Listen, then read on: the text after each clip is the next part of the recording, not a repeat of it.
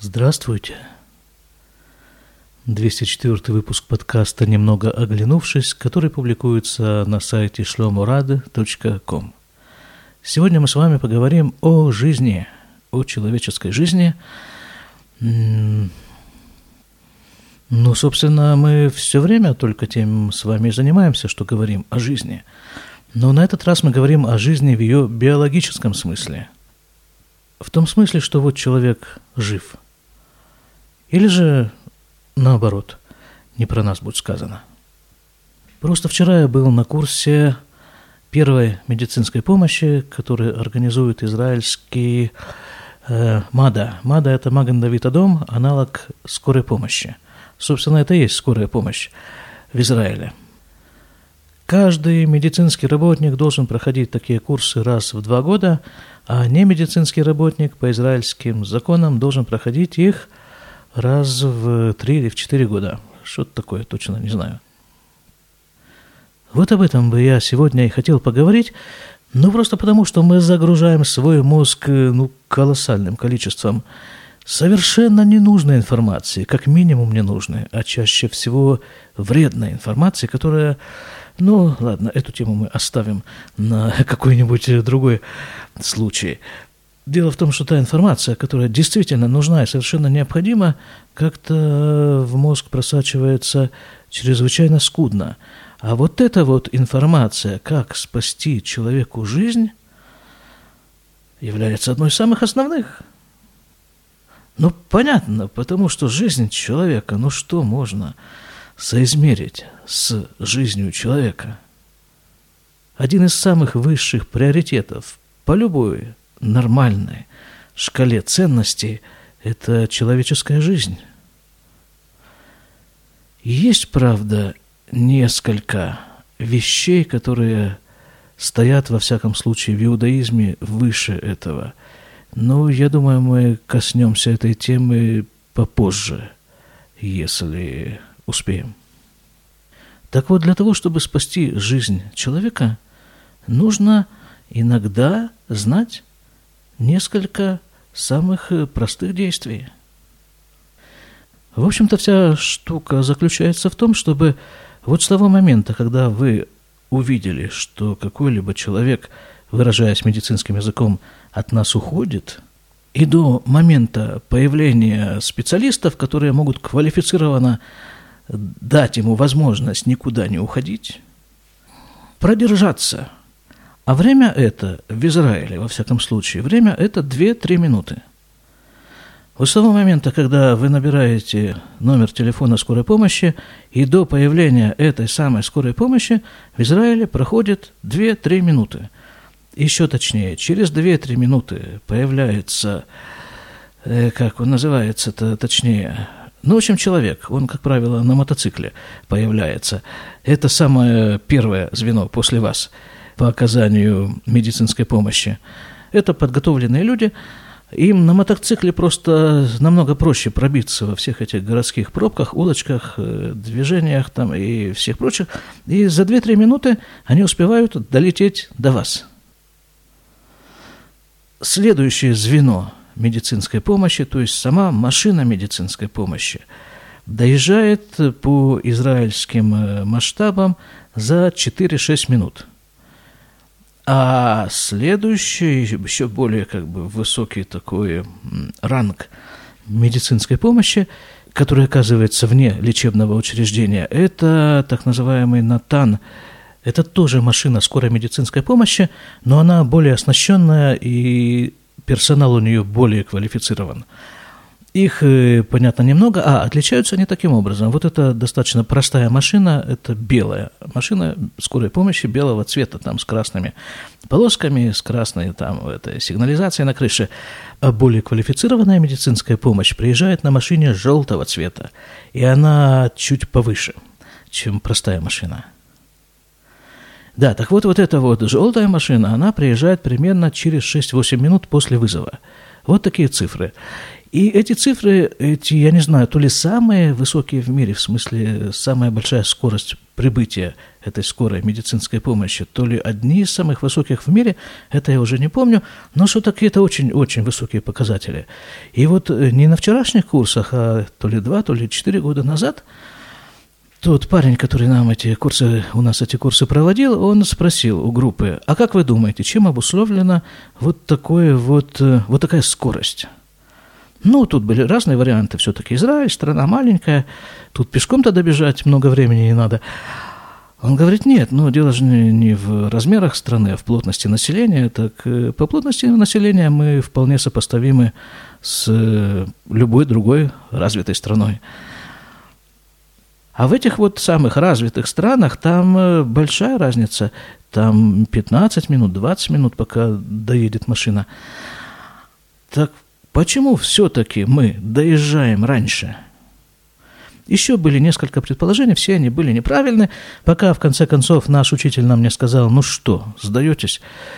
Некоторые из нас, конечно, подумали про себя, русские не сдаются, но не вымолвили это вслух, а все остальные сдались, сдались просто добровольно, беспрекословно. И он сказал нам, а все это из-за того, что в Израиле в скорой помощи работает и тут он назвал какую-то безумную цифру совершенно, сколько сот э, добровольцев.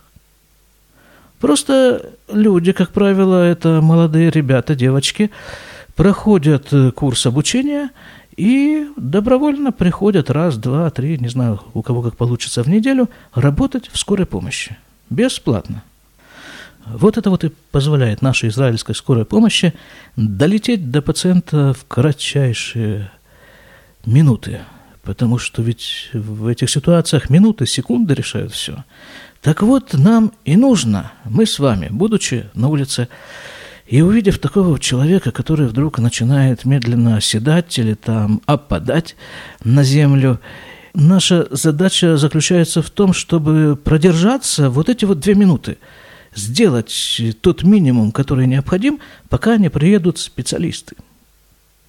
Итак, что же мы в таком случае будем делать? Первое, нужно быстро к нему подойти и определить, что он в сознании или без сознания. Для определения этого надо его крепко ущипнуть. Щипают чаще за э, трапециус это называется, как это объяснить, где это находится. Ну вот э, шея, вот она шея, вот нижняя часть шеи. А дальше шею с плечом соединяет такая крупная-крупная мышца. И вот она довольно болезненно при щипки ай. Да, болезненная мышца. И человек, э, будучи в сознании, если его крепко ущипнуть за эту мышцу, не за кожу, а за мышцу, взять ее крепко ущипнуть, он скажет вот такое ай. А человек э, без сознания ничего не скажет. Ущипнули, не отзывается. Тут же нужно, а может быть еще до этого, вызвать вот эту самую скорую помощь. Если там еще вокруг вас есть люди, взять какого-нибудь конкретного человека, показать на него пальцем, прямо пальцем и сказать «ты, звони в скорую помощь». В Израиле это 101, в России вот это почему-то запомнилось, просто, просто запомнилось, что называется намертво. 01 э, пожарная, 02 милиция, 03 скорая помощь. Уже скоро русский язык забуду, а вот эти вот 01, 2, 3 незабываемо. Значит, вызвали скорую помощь, ущипнули, там проверили, что он без сознания, пульса нет. Пульс в этих случаях, если проверять, не обязательно, кстати, проверять пульс, достаточно просто видеть, что человек э, отключен. Отключен, не дышит, пульса нет. И вот тут первое, что нужно сделать, и основное, и что спасает жизнь действительно, это непрямой массаж сердца – Звучит это, может быть, как-то немножко угрожающе, но, тем не менее, действие довольно простое. Я вот там нашел сейчас в YouTube такой американский, скорее всего, ролик, где в течение минуты с небольшим очень доходчиво показывается, как делается массаж сердца. Правда, подача материала такая несколько, скажем так, нестандартная, но запоминающаяся – все, вызвали скорую помощь, ущипнули, не откликается, ставим ему руки на грудь, нижняя часть грудины. Грудина – это та косточка, которая находится посредине груди. Он при этом лежит на спине. Важно, чтобы он лежал на твердом, чем-то твердом. На пружинном матрасе ничего не получится. Нужно его стащить на пол, если это происходит в кровати, или чтобы под спиной было что-то твердое. Становимся возле него на колени, обязательно, на корточках, ничего не получится. Стали на колени, одну ладонь положили на другую, положили это все на вот эту самую грудину в нижней ее части, замкнули локти. Вот тут вот нужно выпрямить локти, чтобы работать не руками, а корпусом. И вот этим самым корпусом и начали. Вниз, вверх, вниз, вверх, вниз, вверх. Давить надо на глубину 5-6 сантиметров, то есть достаточно сильно. И при этом дать возможность сердцу расслабиться. То есть надавили, а потом от, отпустили. Опять надавили, отпустили, надавили, отпустили. И так два раза в секунду. Пах, пах, пах, пах, пах, пах, пах, пах.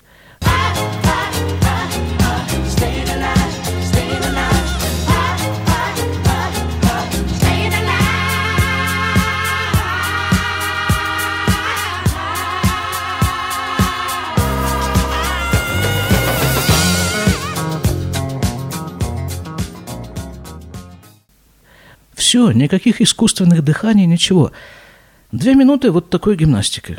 Если есть еще какие-то люди, которые могут поучаствовать в этом массаже, значит, можно поменяться. Там, скажем, не знаю, 30-40 секунд один этим занимается, потом меняются, потом меняются, потом меняются, меняются. Вот нужно продержаться 2-3 минуты. Все. Это спасает жизнь. Это мы рассмотрели с вами одну ситуацию. Когда человек вот э, вот что-то у него там внутри произошло, что и привело то ли к остановке сердца, то ли непонятно к чему, что не важно вам, что с ним произошло, вам важно его дотащить вот этим самым массажем. Рассмотрим еще одну ситуацию, которая немножко отличается от предыдущей картины. Травма. Дорожно-транспортное происшествие. Или там э, не знаю, теракт, не дай бог. Тут схема помощи несколько меняется. Первое, что нужно сделать, это посмотреть вокруг. А не угрожает ли вам опасность в то время, когда вы будете оказывать первую помощь? Если это на дороге, так и вы будете делать там какие-то спасательные мероприятия. В это время налетает сзади машина и сминает и вас, и вами спасаемого человека. Если это теракт, так нужно как-то быть э, уверенным, что вы во время проведения спасательных мероприятий не получите нож в спину. Первое в этой ситуации, в ситуации, когда нужно оказать помощь травмированному человеку, это обезопасить себя. Второе, и это действительно спасает жизнь, это вот месяца, наверное, три назад – в Иерусалиме, в Песгадзеве был теракт, когда два арабских э, подростка, в общем-то, одному из них было 13 лет, второй постарше, ударили ножом 12-летнего мальчика, и вот это все происходило где-то там, на улице, возле магазинов, там целый ряд магазинов. Из, из этой ловчонки выскочил продавец, и единственное, что он сделал, это просто пальцем надавил на то место, откуда фонтанировала кровь. Все. Этим он спас ребенку жизнь. Этот мальчик где-то месяц назад были фотографии, он отметил свое 13-летие. Бар по еврейским понятиям большой-большой очень праздник в жизни человека. Стал взрослым. Почему ему удалось в этой ситуации стать взрослым? Да единственное, благодаря пальцу продавца конфет, который оказался в нужную минуту в нужном месте – Значит, еще раз, в случае с травмой, дорожно-транспортное происшествие.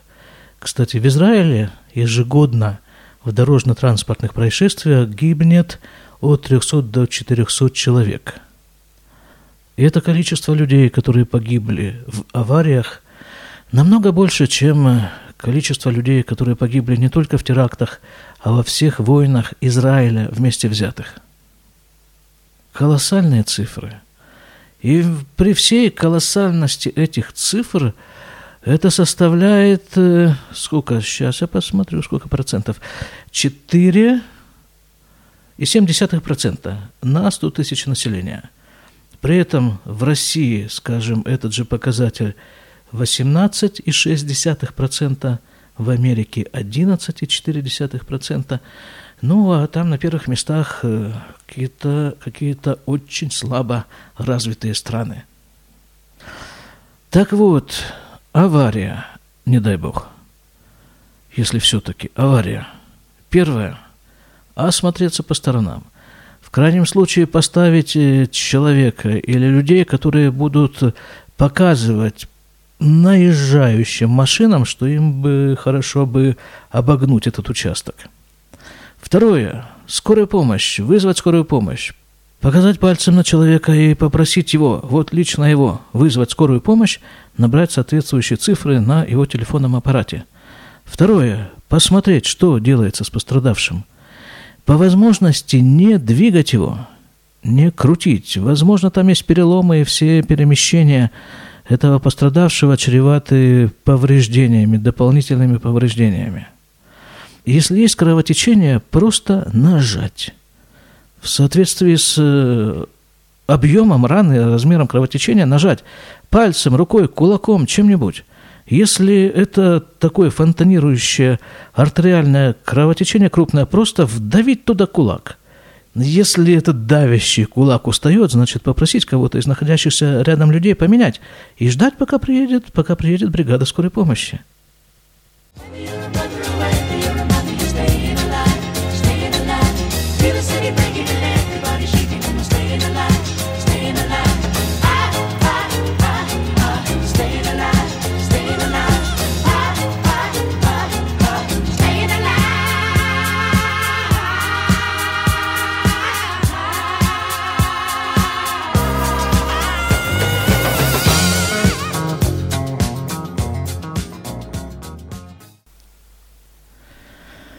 А теперь я хочу вам рассказать одну историю. История двух друзей, которая довольно тесно связана с нашей темой «Цена человеческой жизни».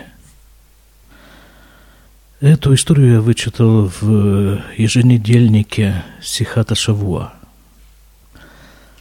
Речь в ней идет о двух друзьях – Рав Шимон Бен и Шалом Рапопорт – Первый раз они встретились в ходе Первой Ливанской войны, это было в 1982 году, и там произошла такая ситуация.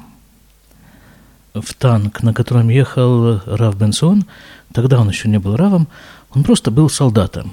Так вот, в его танк попал снаряд.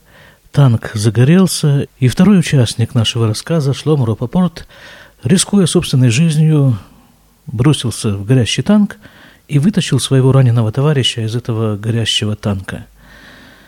Ему оказали, видимо, оказали первую медицинскую помощь, э, отправили э, в госпиталь, и все закончилось нормально. Да, он, слава богу, выжил, и, и все, на этом друзья расстались. Рав Бенцион стал равом, равином, а Шлому Рапопорт занялся бизнесом. Так прошло 28 лет – и вот шесть лет назад в квартире Рава Бенциона раздался телефонный звонок. Он снял трубку и услышал не очень знакомый ему голос, который спросил его, «Ты меня узнаешь?» Оказалось, что это вот тот самый человек, Шломо Рапопорт, который спас его. Спас его 28 лет назад – и он рассказал ему такую историю. Недавно с ним произошел сердечный приступ. Было обширное поражение миокарда, скорая помощь, больница, реанимация. Врачи сказали жене, что шансов, что он выживет, очень и очень немного. Его даже поместили в специальную реанимационную комнату холодильник, потому что вот в таких вот случаях считается – что холод лучше сохраняет клетки, еще живые клетки человека. и дает возможность продлить еще на какое-то время реанимационное мероприятие. И вот к большому удивлению врачей он все-таки выжил. На четвертый день он уже мог говорить и рассказал своей жене, которая была с ним все это время, рассказал ей, что он пережил за эти три дня, находясь между жизнью и смертью. Так вот его рассказ. Он говорит, я вижу, что я продвигаюсь по длинному белому коридору, встречаю образы людей, которых уже давно нет среди живых, в том числе моих родителей. И вот так я продвигаюсь, продвигаюсь по этому коридору и приближаюсь к месту, которое расширяется, образуя некую комнату, даже, может быть, зал. И вот в этом месте находится примерно 20 э, дмует. Это, ну, как бы таких образов, каких-то существ, которые знают до мельчайших подробностей все, что я сделал в своей жизни. А, видимо, так на полях, заметим, видимо, в своей жизни Шлому, Шлому Рапопорт делал не только хорошие поступки. И вот как раз вот эту вот, вот эти самые не только хорошие поступки, они, эти вот образы в этой комнате ему и выкладывают, выбрасывают, выливают на него. Вы такие обвинители. И вдруг посреди этого действия появляется еще один образ. Это вот тот самый Раф Шимон, которого тогда, 20 лет, 28 лет назад, еще будучи, будучи, кем он был тогда, молодым офицером, вот тогда он его спас – и единственная вот эта вот фигура э, выступает в качестве защитника. И вот на основании всего этого, продолжает Шлому Рапопорт, мне, была предоставлен, мне был предоставлен выбор. У меня была возможность остаться в этом духовном, в этом прекрасном мире или вернуться обратно. И я выбрал вернуться. Но этот выбор, эти условия – предусматривали, что, вернувшись, я обязан буду исправиться, произойти, пройти какие-то серьезные изменения. И вот, вернувшись в нашу жизнь, во всяком случае в то, что мы привычно называем жизнью, вернувшись сюда, Шломо Рапопорт сразу разыскал телефон своего бывшего однослуживца, однополчанина, Рава Шимона бен Циона позвонил ему, рассказал ему всю эту историю и сказал, что он очень хочет его встретить. Потому что две вещи. Во-первых, он хочет видеть, как выглядит его лицо, потому что фигура, вот та фигура, которую он встретил там, вот там, в том, что мы обычно называем состоянием клинической смерти – вот там лицо Рава Шимона бен Сиона совершенно не соответствовало лицу того молодого солдата, которого он помнил со времен Ливанской войны. И, во-вторых, он хотел спросить у него, а как именно ему нужно исправляться и что именно ему нужно исправлять. И вот когда встреча все-таки состоялась, то Шлома Рапопорт увидел действительно – не то лицо, которое он помнил со времен Ливанской войны 28 лет назад к тому времени, а то лицо, которое он действительно видел вот там, вот там, куда, куда все рано или поздно попадают, но откуда очень немногие быстро возвращаются вот таким вот чудесным образом, как это сделал Шлом Рапопорт. У Рава Бенциона действительно было то лицо, которое он видел там. И Рав Бенцион объяснил ему на основе законов иудаизма, что когда человек делает какую-то, выполняет какую-то заповедь, то тем самым он способствует рождению ангела-заступника. А спасение жизни – это колоссальнейшая заповедь. И вот этот вот ангел-заступник, его выступление вот там, в том самом суде, и перевесило свидетельство всей этой компании обвинителей.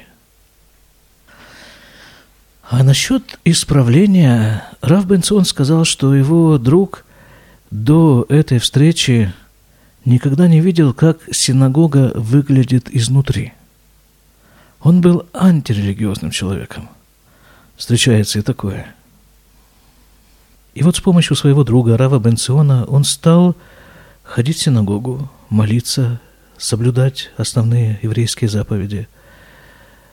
И вот, вот так вот тоже люди спасают друг друга. А может быть, это и есть еще одна разновидность вот того самого непрямого массажа сердца. А может быть и прямого. Но уж наверняка самым что ни на есть прямым массажем сердца, как я себе его представляю, отработав сколько уже, не знаю, 40? Не, не 40.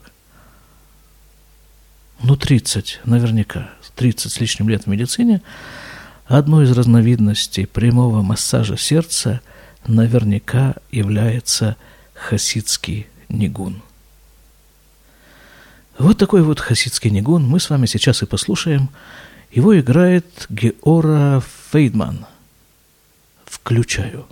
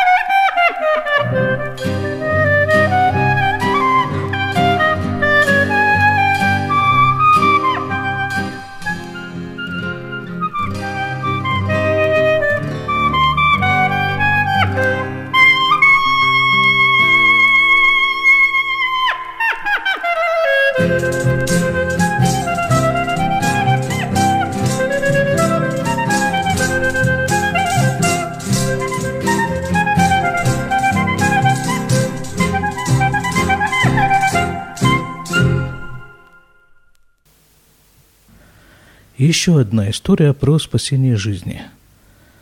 Эту историю, а точнее ссылку на нее прислал мне Артемий Бондаренко. Спасибо ему за это большое. Живет в Израиле человек по имени Соломон Перл. Ему 90 лет, но человек он достаточно активный, он пишет книги, делает лекции, и все это вот, то, что он делает – у него завязано вокруг истории его жизни. История такая. Он родился в 1925 году в Германии, в Восточной Пруссии, в еврейской семье. Причем он отмечал, что его папа был человеком очень религиозным. И вот когда к власти пришел Гитлер, то они быстренько сообразили, откуда и куда дует ветер – Ну, им помогли сообразить, там не требовалось особой сообразительности, им там разгромили их лавку, там еще там чего-то там наделали. В общем, они всей семьей сбежали из Германии в Польшу, а в 1939 году Гитлер пришел в Польшу. Тогда их родители, родители этих двух мальчиков, Соломо, самого Соломона, тогда его звали Шломо, и его старшего брата, родители отправили их в Восточную Польшу, которая была под властью России, Советского Союза, и потом через границу они перебрались в Белоруссию. И когда родители расставались с сыновьями, то они сказали им, каждый из них, отец и мать, дали детям свое напутствие. Отец сказал Соломону, «Я хочу, чтобы ты оставался евреем. В любой ситуации оставайся евреем». Мама сказала, «Я хочу, чтобы ты жил. Мы вас отправляем только для того, чтобы вы остались живыми». Два года он жил в детских домах, а через два года, в 41-м, Гитлер пришел в Белоруссию. И вот он рассказывает, что их рано утром или там по ночью разбудили, всех детей сказали, что все, война, Гитлер, немцы и все, дети, в рассыпную. Ну и он э, пошел в рассыпную и наткнулся на немцев. Ему в то время было 16 лет – и вот он описывает эту ситуацию таким образом. Чистое поле, в поле стоит очередь. Очередь к немецкому пункту, где происходит селекция. Немцы ищут евреев и большевиков, коммунистов, политруков, как он их называл. Когда они находят представителя вышеозначенных категорий, они его передают в руки специальной команды, Команда отводит их э, в находящийся здесь же недалеко лес, и оттуда уже слышны стрельба, крики, и, и в общем, достаточно понятно, что там происходит с евреями и политруками. Пока он стоял, дело было зимой, он э, выкопал ногой в снегу достаточно глубокую ямку и закопал туда свои документы – и вот когда его очередь подошла к этому пункту селекции, вот на эту минутку давайте остановим историю. Обратите внимание на вот это мгновение, когда его очередь подошла к пункту селекции, потому что вот на этом мгновении он выстраивает всю свою дальнейшую жизнь, всю свою теорию и концепцию о том, как надо жить, то, о чем он пишет книги, то, о чем он рассказывает на лекциях. И вот он говорит, что когда он подошел к этому немцу, и немец его спрашивает, ты еврей, у него мгновенно в голове возникли вот эти вот два напутствия. Папина напутствие, чтобы ты был еврей, мамина напутствие, чтобы ты был живым. И он понял, что эти две вещи вот в этой ситуации противоречат одна другой. И у него есть секунда для того, чтобы выбрать между ними. Что ответить немцу? И тогда Соломон на своем родном немецком языке отвечает немцу «Я этнический немец». Этнический немец, их было довольно большое количество, да и есть наверняка большое количество в России. Поволжские немцы – в Красноярском крае, я знаю, я был в немецких деревнях в начале 80-х годов. Кстати, они принципиально отличались в то время от русских деревень, и жители этих деревень между собой разговаривали по-немецки. Вот Соломон и отвечает немцу. На чистом родном немецком языке я этнический немец. И немец так обрадовался, что даже не попросил его снять штаны, чтобы удостовериться, что он действительно не еврей. Обрадованный немец отвел Соломона к своему начальству. Начальство тоже страшно обрадовалось, тем более оно спросило у Соломона, так ты, может быть, русский язык тоже знаешь? Он говорит, конечно, знаю. И вот он в этой части, в этой немецкой части, я еще раз повторю, ему было 16 лет в то время, он был переводчиком. Он с ними дошел до Москвы, И по его словам, по словам Соломона, он участвовал в допросе сына Сталина в качестве переводчика. Потом немцы отправили его в, как это называется, в Германии, немецкая э, Гитлер-Югент, так, по-моему, да? Э, немецкая такая нацистская школа. И причем он говорит, я был чистым нацистом. Вот так как я в советском детдоме был совершенно таким пламенным советским патриотом, точно так же я был в Германии нацистским патриотом, до такой степени, что я ненавидел себя за то, что я-то знал, что я еврей. Ну и при этом он, конечно же, все время ходил по лезвию ножа, как бы это ни открылось, как бы это ни... Но это еще та, еще та жизнь. Да. Два раза он рассказывает, что он был очень близок к тому, чтобы все-таки все не открылось, но как-то пронесло, и тем временем закончилась война, и тем временем в 1948 году образовалось государство Израиль, и в 1948 году он приехал в Израиль и даже успел еще немножко поучаствовать в конце войны за независимость. После этого он живет в Израиле, занимается самой разнообразной деятельностью, как я уже говорил, пишет книги, выступает с лекциями, разрабатывает свою концепцию.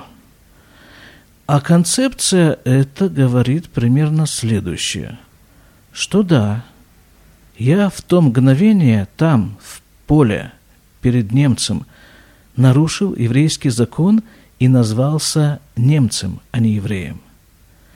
Но это было оправдано ситуацией. Это было в самом что ни на есть буквальном смысле этих слов жизненная необходимость. Я тем самым спас себе жизнь, и я не мог поступить иначе. Я прав, и я, конечно, преступник, но вот э, при этом, при всем я прав. На это накручивается, на это накручиваются книги, и я не помню, есть кино про него снято, я даже не помню. Как-то уже прошло некоторое время с тех пор, как я знакомился с этой историей. Может быть, по-моему, есть кино, да. Кино, снятое про эту историю. Хорошо, вот, понимаете, вот вокруг того мгновения вот накрутилось такое все, такой целый ком громадный, сложный, ну, прошло с тех пор, с 41 -го года, сколько прошло-то уже? 74 года. Было время кому накрутиться. И вот когда я познакомился с этой историей, то у меня тут же всплыло, всплыл в голове урок моего учителя Равагада, который говорил так, причем это он повторял это несколько раз на разных уроках. Вот он говорит, человек делает какой-то, ну, не совсем удачный поступок. Ну, такой поступок, что лучше было бы его все-таки не делать, ну, делает какую-то откровенную гадость. Сделал, да, сделал. И теперь у него возникает два варианта дальнейшего поведения. Либо он признается в первую очередь самому себе, что да, действительно, я сделал гадость. И лучше бы этого было не делать, но уже сделал. И я сожалею об этом. Если у меня опять подвернется какая-то похожая ситуация, то я уже ни в коем случае постараюсь этого не делать. Если человек при этом э, обидел каких-то людей или, или в этом замешаны какие-то денежные отношения, там, к, в которых он тоже был не совсем честен, то нужно, нужно это тоже исправить. Вот, это один вариант поведения, называется на иврите чува. Чува – раскаяние. Один из переводов слова чува – это возвращение – но согласитесь, что это ведь очень и очень нелегко. Вот так взять и сказать про себя, я ошибся, я был неправ. Кто не прав? Я не прав? Минуточку. Давайте разберемся. И человек начинает разбираться. Как он это делает? Он себя оправдывает. Что да, может быть, я был неправ, но я был вынужден это сделать. И постепенно его правота переходит в такую правоту, что вокруг этой своей новой правоты он сколачивает учение, он собирает учеников, он пишет книги, он не знаю, входит в правительство, становится там, не знаю, министром чего-нибудь. И вот оттуда уже с высоты министерского кресла он опять внедряет вот эту свою теорию, которая, в общем-то, целиком вся основана на том, что в какой-то момент своей жизни он сделал гадость. И история про Соломона Перла вполне укладывалась у меня вот в эту концепцию – но что-то меня все-таки немножко теребило, что-то немножко, что-то немножко все-таки не укладывалось. Была у меня мысль одна, я не решился, не решился я вот так эту мысль развить самостоятельно. Я вот сегодня утром позвонил своему приятелю, он раввин, то есть он разбирается, разбирается очень хорошо разбирается в еврейском законе, рассказал ему всю эту историю и сказал ему, спросил у него, у приятеля, а скажи мне, пожалуйста, он что, действительно нарушил еврейский закон? Тот думал, что-то приводил мне какие-то доводы, такие, сякие. Потом, в конце концов, сказал, нет, он ничего не нарушил. В соответствии с Аллахой, еврейским религиозным учением, по которому, в общем-то, и предписывается жить еврею – так в соответствии с этим законом жизнь является высшим приоритетом, за исключением некоторых ситуаций. Одна из таких ситуаций, когда еврея под угрозой смерти заставляют поклоняться идолам, совершать какие-то религиозные ритуальные действия в отношении идола. Тут же возникает вопрос, а что такое идол, кто такой идол? Ну, скажем так, идол – это все, что не Бог. Все, чему люди поклоняются и что не является Богом, единым Богом, вездесущим Творцом этого мира. Вот, это одна из пяти, по-моему, ситуаций, в которых э, еврею предписывается законом, еврейским законом, идти на смерть, но не поклоняться идолу. В большинстве других ситуаций, скажем, суббота, святейший день, колоссальное количество законов э, соблюдения субботы есть в еврейском законе. Их можно нарушить все, целиком, несколько раз, чтобы спасти жизнь еврея. То же самое кашрут, то же самое, то же самое почти вся Тора. Все можно нарушить, чтобы спасти жизнь еврея. То есть получается что? Получается, что ситуация с э, этим нашим героем Соломоном Перлем трагична. Просто трагична. Он ничего не нарушал. Он потратил 90 лет, долгая жизнь. Бог отпустил ему такую долгую жизнь, и он ее всю целиком потратил на то, чтобы оправдать свое преступление, которое он не совершал. И причем ведь на каждом этапе этой жизни можно было остановиться. Но чем дальше, тем остановиться все труднее и труднее. Этот накатанный снежный ком катится все с возрастающей, возрастающей скоростью, увлекая и его самого, и, ну, и людей, которые так или иначе к этому причастны. Спасибо вам за внимание. И будем жить с Божьей помощью. До свидания.